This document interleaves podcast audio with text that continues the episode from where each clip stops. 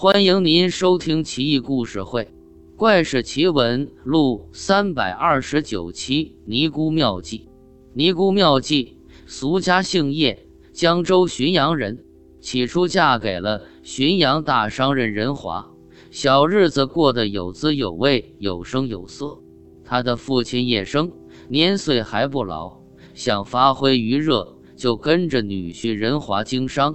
翁婿两人往来于长沙。广陵之间，忙得不亦乐乎。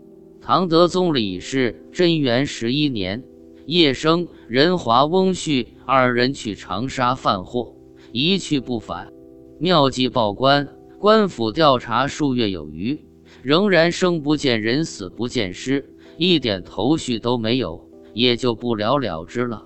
妙计悲苦惆怅，却无可奈何。一夜。妙计梦见老父亲竟披头散发、遍体鳞伤、鲜血淋漓，哭泣道：“我跟你丈夫都被人杀害了。你虽然是弱女子，但性情刚强，一定能为我们报仇雪恨。但阴阳阻隔，不便言明，只能用言语告诉你杀人凶手是谁。你可要仔细听着啊！”妙计说什么言语？快说吧，我一定默记于心。”叶生说道，“杀我的人是车中侯门东草。”妙计的丈夫也浑身是血出现，说道：“杀我的人是河中走一日夫。”妙计默记于心，父亲和丈夫转眼不见了。妙计嚎啕大哭，这才惊醒，一家人都吓坏了，赶来询问。妙计一五一十地说明情况，其母大哭，全家人都惊骇异常。但仔细推敲言语，无人能解。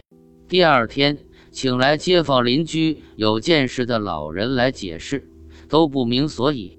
妙计打定主意，说道：“上元县乃是繁华所在，四方才俊之士多有在那里游玩休憩的。”那里有座瓦官寺，寺内有座阁楼，高耸入云，立于江边，背靠青山，俯瞰江水，登高远眺万里，盛景近在眼前。往来游客都要登上阁楼游赏。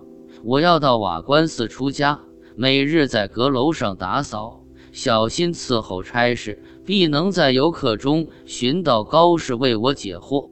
于是。妙计不顾家人反对，执意到瓦官寺出家为尼。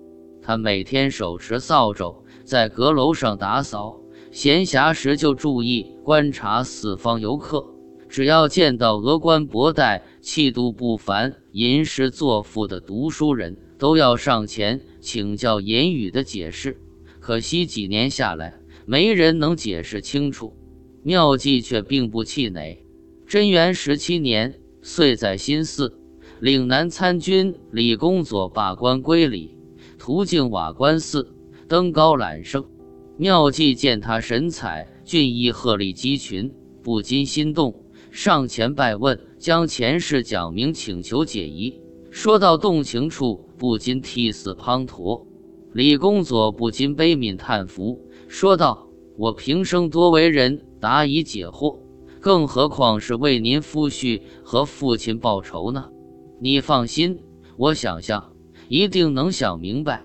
李公佐不停地念叨那两句话，低头走了几步，道：“我明白了，杀你父亲的叫深蓝，杀你夫婿的叫深春。”妙计悲喜交加，哽咽着问缘由。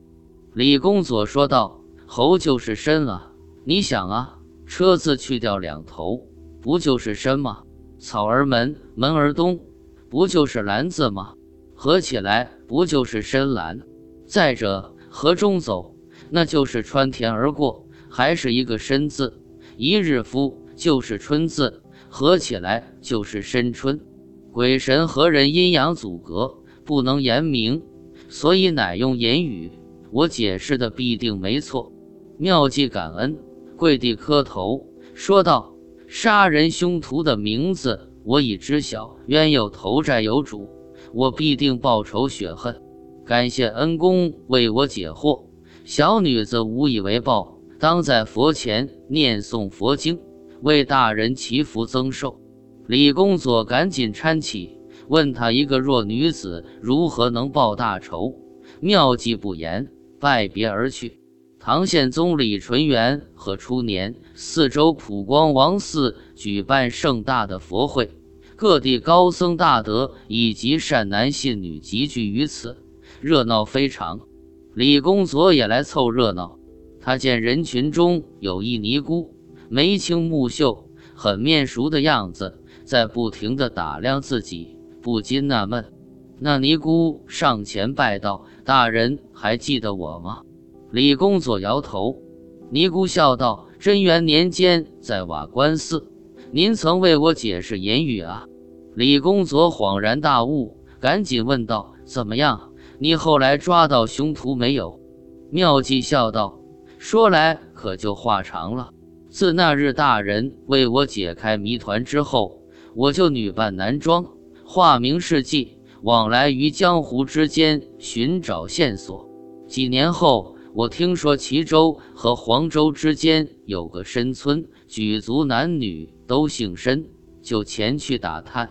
终于问到深村西北角一富户，就叫深蓝。我毫不犹豫到深蓝家做佣人，我要价很低，手脚又勤快，深蓝自然高兴。后来我又见到深蓝的堂弟，名叫申春，心中一甚明了。从那以后。我在深蓝家小心服侍，昼夜辛苦，任劳任怨。男人能做的脏活、累活我都干，渐渐受到深蓝的器重。一年多功夫，深蓝视我为亲生儿子，信任有加。深蓝半农半商，经常到武昌贩卖牲畜，家里的账房、金库钥匙都交给我管。我打开查看。见其中很多财物衣饰都是我父亲和夫婿的，不禁为之垂泪。但是深蓝、深春二人并不住在一起，我担心打草惊蛇，抓到一个跑掉一个，所以一直等待时机，以求一网打尽。永贞年重阳节，深春来找深蓝喝酒，二人都喝得酩酊大醉。我见时机成熟。忙到官府报案，官差赶到，趁醉将二人拿下，证据确凿，二贼当堂认罪，被明正典刑，沉冤得雪。我找到父亲、夫婿的尸骸，归葬故里，奉养母亲终老，完成心愿后，就决心真正的出家为尼，常伴青灯古佛了却残生。往拜洪州天宫寺尼姑洞威大士为师，潜心修研佛法，为亲人超度。我妙计不过一女子，乍逢巨变，亲人被害，但老天有眼，令亲人托梦于我，又承蒙大人解惑，这才得报大仇，也算了却我今生孽障。今日再见到大人，也属有缘。我佛门中人无以为报。此后舍身佛祖，为君祈祷，他日大人必有大福报。李公佐惊叹不已，谦逊再三，才和妙计话别。而后感怀此事，为其作文。唐文宗李昂大和庚戌年，陇西李复言游巴南，和进士沈田相会于彭州，也就是今天的四川仪陇。二人秉烛夜话。谈天下玄怪之事，就聊起了尼姑妙计的奇闻。都拍案惊叹不已。这则故事有具体时间、地点、人物描述，显而易见是真实的。妙计一弱女子，豪侠果决如此，令人惊叹啊！大唐盛世多奇人异事，真是令人神往呀！